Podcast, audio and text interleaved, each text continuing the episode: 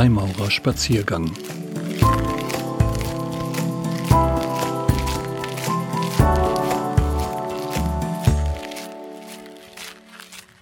Die Hand in der Freimaurerei.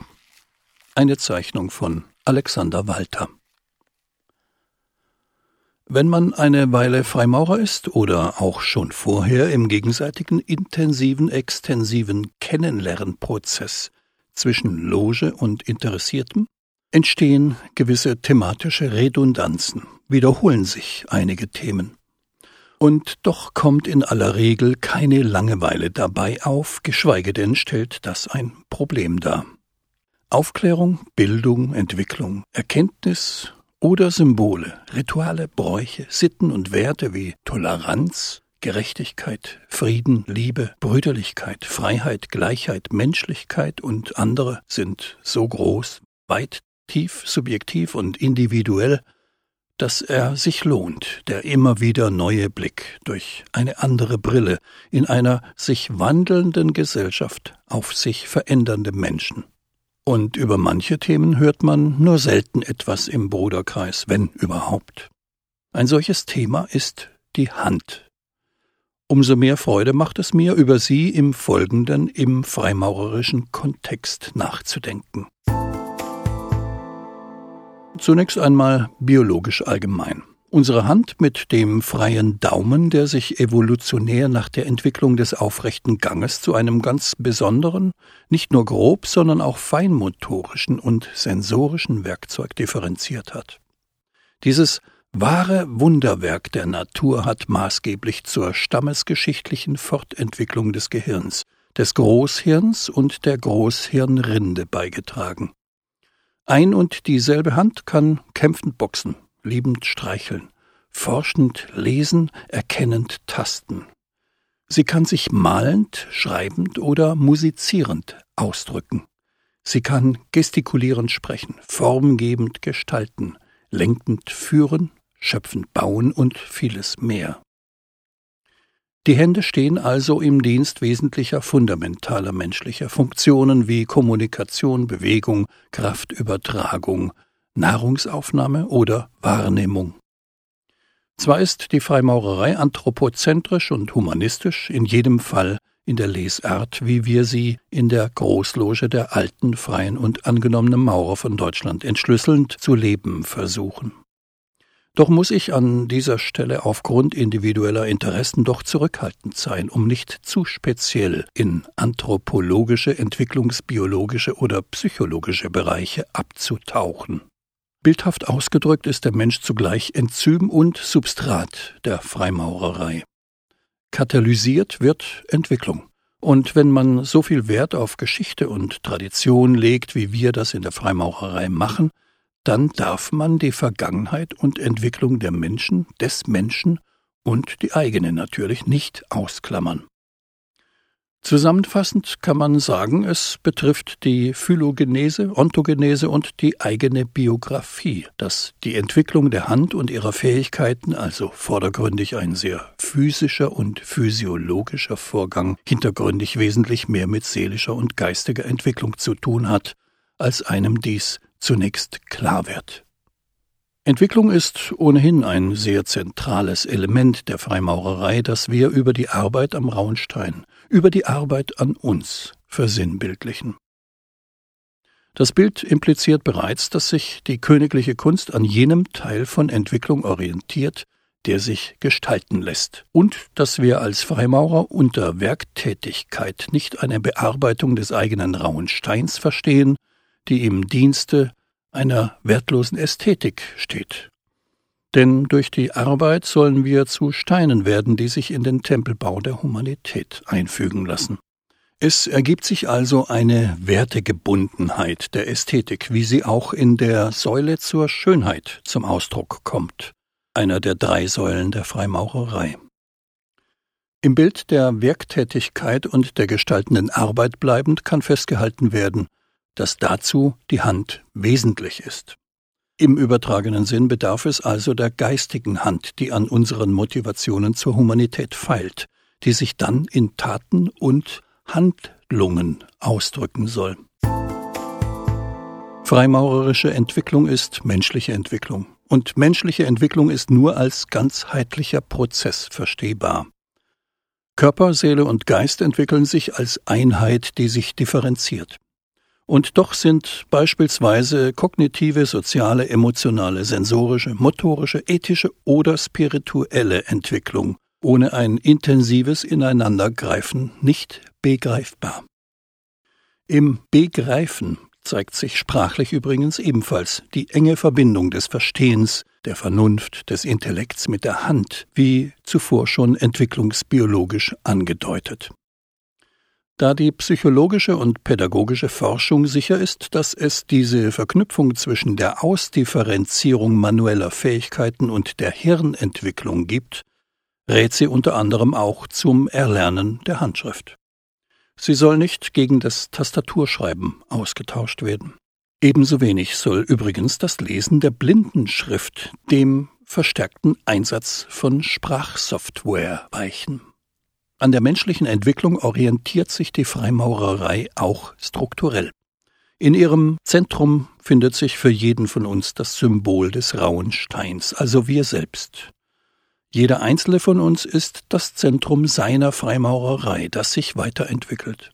Aber wir machen dies in der königlichen Kunst nicht alleine, sondern in einem menschlichen Raum der liebevollen Gemeinschaft und der brüderlichen Begegnung, in dem humane Werte gelebt werden sollen. Um den rauen Stein, also um uns selbst, bilden wir eine Kette der Hände, ein Symbol für die Kette unserer Herzen. Die Gemeinschaft, die sich selbstverständlich ebenfalls entwickelt, umgibt das Individuum. Eine Entwicklung mit den Werkzeugen des Geistes, veranschaulicht durch eine Verbindung, die über die Hände physisch greifbar wird. Ein schützender Raum des Vertrauens, der Verantwortung und der Verschwiegenheit um jeden Einzelnen von uns ist die Freimaurerei. Da die Wände dieses Raums miteinander verbundene Menschen sind, siehe Bausteinsymbolik, und sich diese stets weiterentwickeln und ihr Entwicklungspotenzial praktisch unerschöpflich ist, ist die königliche Kunst in einem positiven Sinne grenzenlos darin, was sie potenziell erreichen kann, ohne es dabei im negativen Sinn einer Willkür zu sein. Denn wir gestalten Entwicklung zielgerichtet und methodisch, ohne dabei individuelle Freiheiten einzuschränken, die eine wichtige Voraussetzung sind für eine kraftvolle Entwicklung, ein konstruktives Wachstum und ein kreativ schöpferisches Leben. Wir sind die Steine des Tempelbaus der Humanität und die Steine der Wände, die den Raum der Freimaurerei gegenwärtig begrenzen. Der mit der Kelle des Gesellen aufgetragene Mörtel, der für die Verbindung der Steine unerlässlich ist, ist die Menschenliebe. Und in der Kette der Hände steht die Hand für eben diesen Mörtel, für die verbindende Brüderlichkeit, die in der gesamten Welt in allgemeiner Menschenliebe aufgehen soll. Die Hand betont also zum einen die Geistigkeit, Emotionalität und soziale Dimensionen der Freimaurerei, zum anderen aber auch ihren Anspruch, sich als Handwerk, nicht nur in einem symbolischen Sinn verstehend, ausdrücken zu wollen. Denn die königliche Kunst muss auch ein humanes Handwerk sein. Und das ist nicht im übertragenen Sinn gemeint, auch wenn man der Humanität durch verschiedenste Handlungen, sie individuell interpretierend lebend, Leben einhauchen muss. Wie rein unser Geist und unsere Taten sein sollen, bringen wir durch das Tragen weißer Handschuhe zum Ausdruck.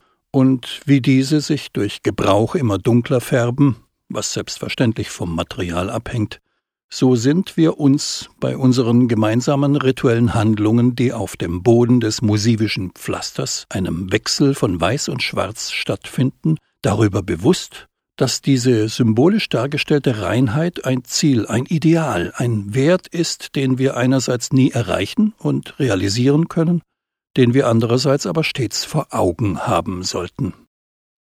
Unser Körper steckt bei der Tempelarbeit in einem schwarzen Anzug, damit wir die weiße Hand vor Augen, das Ziel, auf das unser Streben hingerichtet ist, besser sehen können.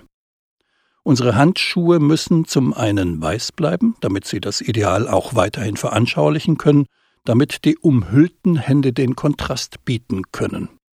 Zum anderen aber, und dies will ich als Meinung kennzeichnen, die in der Freimaurerei ganz sicher nicht mehrheitsfähig ist, sollten sie schon gebraucht aussehen, ihr Stoff sollte schon eine dunkle Färbung angenommen haben, denn das zeigt Arbeit an. Ich folge in dieser Ansicht dem besten meinem Religionslehrer aus Schulzeiten. Er hat immer betont, dass er die Bibel für den besten Roman halte, der je geschrieben worden sei, und dass man ihm seinen Gebrauch ansehen müsste. Er hielt nichts von reinen, sauberen Bibeln, die nicht mehr als Ausstellungsstücke seien. Man sollte Unterstreichungen, Randbemerkungen, Eselsohren und andere Gebrauchsspuren an ihnen erkennen können. Ich war immer der Meinung, dass er recht hat. Religionen machen nur gelebt Sinn, als Arbeit, letztlich als Menschenliebe und nicht als Darstellung einer Heiligkeit, die sich in Taten nicht wiederfinden lässt. Die Freimaurerei betont auch das, indem das saubere Buch des heiligen Gesetzes, das häufig eine Bibel ist, mit dreckigen, benutzten Handwerkzeugen zusammengebracht wird. Der Maurer soll anpacken als Handwerker, der das Gute besser macht und so Humanität schafft. Ob er dies in seinem profanen Leben als religiös Gläubiger in einer Kirche macht, als Politiker durch eine Partei, als Werktätiger in bestimmter beruflicher Profession oder als Teil anderer sozialer Verbände wie Familien oder Vereinen, spielt keine Rolle. Arbeit gibt es genug, Arbeit an uns in der Gesellschaft. Die Hand mahnt uns fortwährend, dass es noch etwas Ungetanes gibt, etwas, an das wir Hand anlegen sollten. Denn Hand aufs Herz, wann wäre es wohl der Humanität in der Welt genug? Im maurerischen Ritual ist die Hand etwas, das man sehr gerne übersieht, überhört oder überfühlt. Und doch, obgleich es sich um ein leicht verstecktes Symbol handelt, sie ist zentral. Die hämmernde Hand steht für den allmächtigen Baumeister aller Welten. Wie diese werden auch durch die Hände produzierten Klopfzeichen hörbar. Und unser charakteristisches Händeklatschen bringt Achtung, Respekt und Würde zum Ausdruck. Eine in besonderer Weise abgebildete Hand kommt regelhaft im Ritual nicht vor. Das ist auch nicht nötig. Grundsätzlich ist nichts bildhaft dargestellt, das wir selbst die Menschen naturgemäß in den Tempel mitbringen. Und doch werden Teile von uns, wozu auch sehr eindeutig die Hand zählt, was ich hier jedoch mit Rücksicht auf unser Arkanum nicht weiter ausführe, klar zum Teil des Rituals, zum Symbol und zum Zeichen. Unsere Hände werden auch genau dafür eingesetzt, um Zeichen der Zugehörigkeit zu senden, und zwar gradspezifisch. Und genau wie die Zunge des Maurers schweigen und sprechen kann, so müssen seine Hände kontextabhängig das Richtige sagen oder stumm bleiben. Wir bilden die Hand also nicht ab, und doch kommt kein anderes Symbol so zahlreich vor im Tempel. Eine Loge muss gerecht und vollkommen sein. Gerecht hinsichtlich ihrer Regeln, Einsetzung und Großlogenzugehörigkeit, vollkommen hinsichtlich ihrer Einrichtung.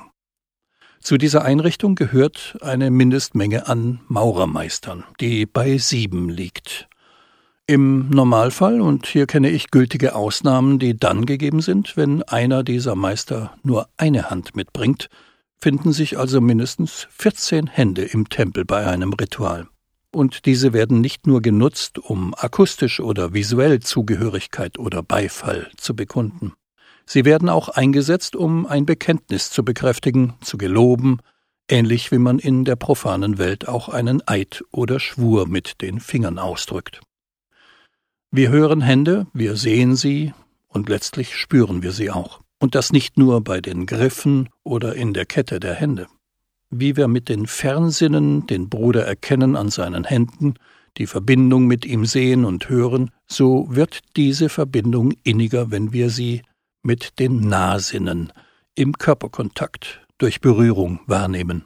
Und wo des Maurers Hand auf des Maurers Hand trifft, da sind beide weiß behandschuht, weil sie sich in der Reinheit begegnen sollen, die sie verdienen und einander schulden. Das Einzige, was die Maurerkörper und nicht die Maurerseelen und Maurergeister in diesem Moment noch trennt, ist das Ideal, das Material des Handschuhs. Wir erfahren die brüderliche Handreichung auch, um sicher zu wandeln. Es ist die Hand des Freundes, die uns vor Gefahren bewahrt. Aber wir spüren nicht nur Hände, wir spüren auch mit den Händen. Nichts könnte mir vertrauter sein. Sie begegnen dem Feuer, dem Wasser, der Erde. Sie bereiten Schmerz, sind rein wie die Seele zu halten und stehen für unsere Verbindung mit dem Anfang und Ende. Die Hände sind ein Organ der Erkenntnis, ein Teil des Körpers, an dem das Sinnesorgan Haut mit besonders viel Rezeptoren ausgestattet ist, die uns Druck, Zug, Wärme, Kälte, Spannung, Vibration oder Schmerz melden können. Wenn man es ausreichend übt, dann kann man aus diesen physiologischen Reizen viel herauslesen, kann durch Stereognosis erkennen. Wie es eine Fein- und Grobmotorik der Hände gibt, so könnte man auch von einer Grob- und Feinsensorik sprechen. Wenn ich im Ritual, es kommt selten vor, Punktschrift als Gedächtnisstütze lesen will, dann muss ich mich der weißen Handschuhe entledigen, denn sie machen die nötige Feinsensorik unmöglich. Und das stört mich, da das Tragen der Handschuhe an sich die Bedeutung der Hand symbolisch unterstreicht. Wie ergreifend und berührend die königliche Kunst ist, wie sehr sie Nähe und Kontakt stiftet, bringt nichts so gut zum Ausdruck wie die Hand. Es ist kein Geheimnis, dass dem Maurer am Tag seiner Initiation in den Bruderbund nicht nur ein, sondern zwei Paar weiße Handschuhe ausgehändigt werden. Ein Paar ist für die Schwester, also seine Lebensgefährtin oder Frau. Auch dieses steht für eine untrennbare Verbindung. Freimaurer in einer rein maskulinen Loge kann nur werden, dessen Frau damit auch einverstanden ist. Ob diese als Schwester zu uns die Nähe bei Logenabenden ohne Ritual, bei Vorträgen oder Festen sucht, bleibt selbstverständlich ihr überlassen.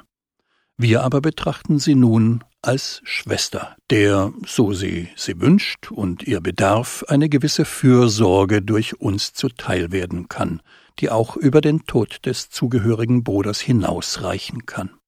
In der Regel aber machen die Schwestern wesentlich mehr für die Logen als die Logen für sie. Dafür sind wir zutiefst dankbar. Die weißen Handschuhe, die ihr Mann nach seiner Aufnahme nach Hause bringt, soll diese starke Verbindung symbolisch zum Ausdruck bringen. Und Freimaurerei ist nicht das tatenlose Symbolisieren dieser Verbindungen, sondern vor allem deren Erleben durch das Verhalten, durch die Handlung. Ohne Zweifel gibt es verschiedene Lesarten und Interpretationen der Freimaurerei, die sich unter anderem in unterschiedlichen maurerischen Systemen niedergeschlagen haben. Da sind die humanistische und die christliche Freimaurerei, deren Verschiedenheiten zu betrachten durchaus interessant und lehrreich ist, aber die Gefahr einer trennenden Wirkung mitbringt. Analog gilt dies für rationale und emotionale Ansätze, für aufklärerische, sachliche, vernunftorientierte Herangehensweisen auf der einen und esoterischen, spirituellen oder okkulten auf der anderen Seite oder auch für feminine, maskuline oder liberale Systeme. Es mag sich entsprechend der verschiedenen Vernunft- und Glaubensbegabungen den Freimaurern in differenten Systemen unterschiedliches offenbaren, und doch gibt es einen gemeinsamen Kern der Maurerei, davon bin ich überzeugt. Und ich bin sicher, dass es nie ein maurerisches System gegeben hat und keines in der Gegenwart besteht, in dem die Hand nicht eine zentrale Rolle spielt. Das kann natürlich nicht verwundern, wenn wir uns vor Augen führen, wie sehr die Hand in der alltäglichen Kommunikation eingebunden ist. Wir begrüßen uns per Handschlag, schließen Verträge oder einen Handel durch ihn ab, zeigen auf etwas oder in Richtungen, gestikulieren, sprechen mit den Händen. Und wer wie ich als Osteopath tätig ist, der weiß um die Möglichkeiten der manuellen Diagnostik und Behandlung. Sutherland, jener berühmte Osteopath, der direkt bei dem Begründer der Osteopathie, dem Freimaurerbruder Andrew Taylor Still, lernte und die kranielle Osteopathie entwickelte, sprach immer davon, dass der Osteopath sehende, denkende, wissende und fühlende Hände braucht. Und er irrte nicht. Osteopathie bedeutet nichts anderes als Zeit seines Lebens daran zu arbeiten, zum Wohle seiner Patienten solche Hände zu entwickeln. Dass Hände fühlen können, ist vielen klar. Dass sie sehen können, wissen einige vom Spiel Blinde Kuh. Dass sie aber denken und wissen können, erschließt sich vielen nicht. Mir, der an die Hegemonie des Gehirns im Menschen glaubt, anfänglich auch nicht. Aber wenn man das mal ein paar Jahre übt, dann kommt da tatsächlich eine gewisse Intelligenz in die Hände. Für viele erscheint die Osteopathie als Hokuspokus. Und zwar ganz besonders wegen der kraniellen Osteopathie, die von inhärenten Rhythmen des Körpers ausgeht, die wissenschaftlich nicht belegbar sind. Aber letztlich ist Osteopathie, wie die Freimaurerei auch, rein wissenschaftlich nicht versteh-, erfahr- und darstellbar. Und sie existieren beide eben doch, weil sie menschlich sind. Und wie der Osteopathie gewisse glaubensähnliche Grundannahmen innewohnen, etwa der Glaube an die Fähigkeit zur Selbstheilung, an die Reziprozität von Struktur und Funktion oder an Einheitlichkeit und Ganzheit, so wohnen ihr auch astrein wissenschaftliche Fakten, Methoden und Theorien aus diversen Disziplinen, vornehmlich Anatomie, Physiologie oder Pathologie, inne. Somit ergeben sich Osteopathie und Freimaurerei genau in diesem Spannungsfeld zwischen reiner Wissenschaftlichkeit auf der einen und reinem Glauben auf der anderen Seite. Das, was dort ebenfalls angesiedelt ist, ist der Mensch. Seine Hände stehen dafür. Und wie der Osteopath eigenständig entscheiden muss, ob er lieber biomechanisch, insofern wissenschaftlich nachvollziehbar, oder biodynamisch, also eher glaubensbasiert, mit seinen Händen arbeiten will, so muss auch der Freimaurer wählen, wie er die Freimaurerei leben möchte. Da wir keine Dogmen kennen, werden Osteopathie und Freimaurerei das sein, was wir Osteopathen und wir Freimaurer daraus machen. Wenn ich eingangs sagte, dass die Hand nur wenig Reflexion in der Freimaurerei findet, so gilt dies in einigen Ausnahmen nicht. Eine solche ist das vergleichende Handbuch der Symbolik der Freimaurerei mit besonderer Rücksicht auf die Mythologien und Mysterien des Altertums von Josef Schauberg aus dem Jahre 1861. Im Band 1 befasst er sich in Kapitel 10 mit der Hand und im Kapitel 11 mit dem Händeklatschen.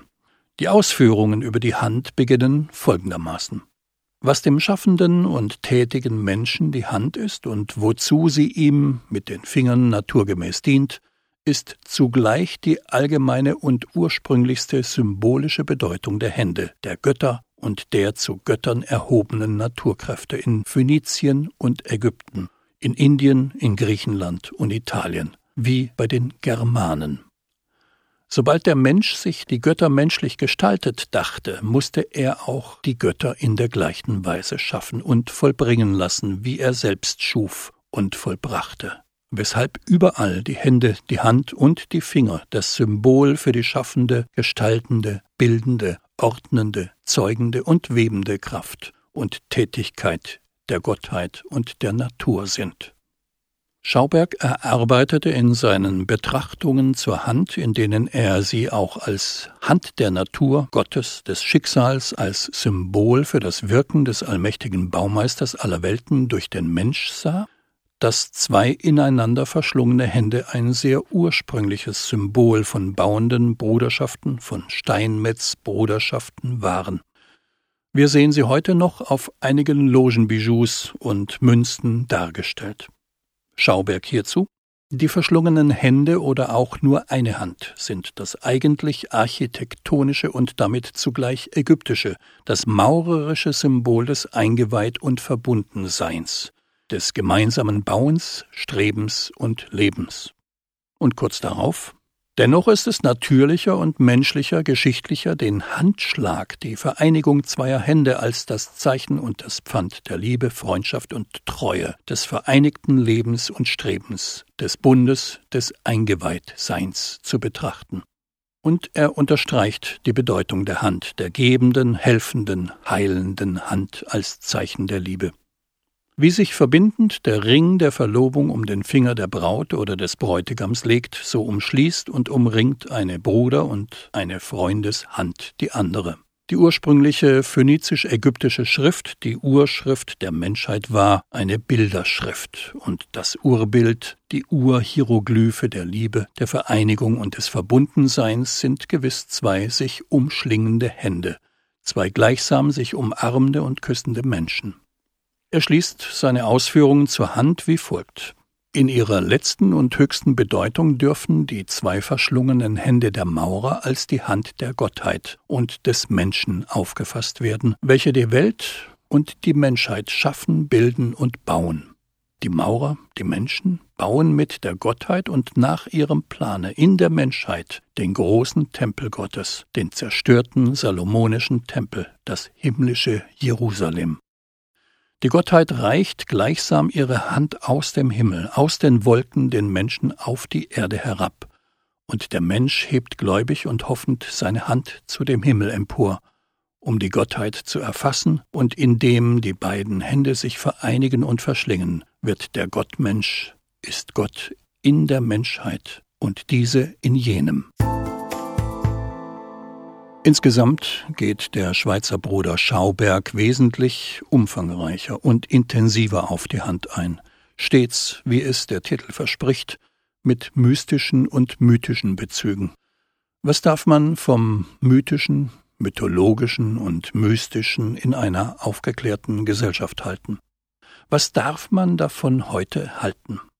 Nun, es hängt davon ab, wie man sie verwendet und wo man sie wofür zu Rate zieht wo sie, und dies geschieht mir eindeutig zu häufig, herangezogen werden, um zu verklären, also dort Verwirrung zu stiften, wo durch den Gebrauch des Verstandes und der Vernunft eigentlich Klarheit herrschen kann, sind sie abzulehnen. Dort aber, wo es um Phänomene geht, die nicht rein rational erfassbar sind, um Geist, Sinn oder Gefühl, dort haben sie eine Berechtigung und einen Nutzen, weil sie aufklären und Erkenntnis generieren können. In beiden Bereichen, dort wo der Intellekt die Erkenntnis schafft und dort wo der Mythos und das Mystische erhellen, brennt für den toleranten Bruder das maurerische Licht. Und es ist des Freimaurers Hand, die es anzünden muss. Wir wollen Herr unseres Handelns sein. Und in der Hand des Maurers befindet sich stets das Senkblei, das er in sein Gewissen herablässt, um es zu prüfen. Und genau deshalb beziehen wir uns als Freimaurer zwar einerseits auf Schriften, wie sie aus der Feder Schaubergs stammen, andererseits aber auch auf Geistesgrößen wie Immanuel Kant. Er hat mit seiner Philosophie nicht nur wesentliche Grundlagen im Bereich der Erkenntnistheorie für die Natur- und Sozialwissenschaften gelegt, er hat mit seiner Begriffsbestimmung der Aufklärung als des Menschen Ausgang aus seiner selbstverschuldeten Unmündigkeit und in vielen verschiedenen Formulierungen seines kategorischen Imperativs auch ethische Grundpositionen formuliert, zu denen sich viele Freimaurer bekennen. Und keine einzige Variante des kategorischen Imperativs kommt ohne den Begriff der Hand aus.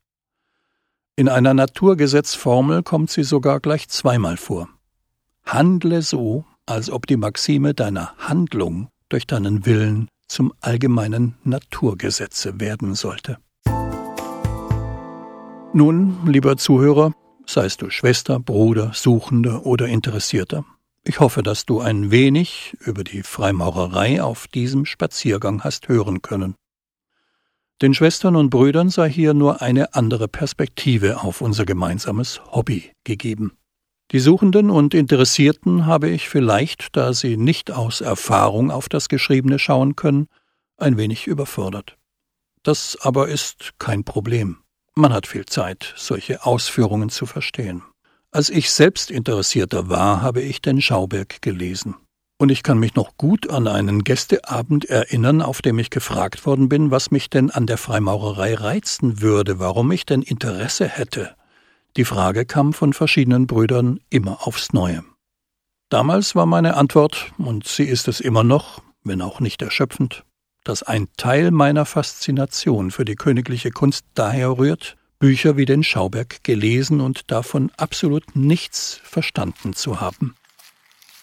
Dinge, die ich nicht auf Anhieb begreifen kann, bergen nicht nur das Rätselhafte und Geheimnisvolle in sich, sie können auch ein großes Potenzial in einem Prozess darstellen, der nötig ist, es für sich zugänglich zu machen.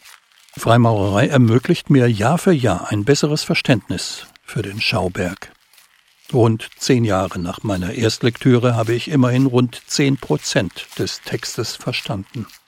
Ein wenig davon und von meiner Begeisterung für die Hand inner und außerhalb der Maurerei wollte ich hier erzählen. Ich habe mich bemüht, ein wenig Information und Inspiration zu bieten. Aber, lieber Zuhörer, es gibt auch andere Quellen. Die Vielfalt ist groß. Sie sollten auch andere Stimmen hören.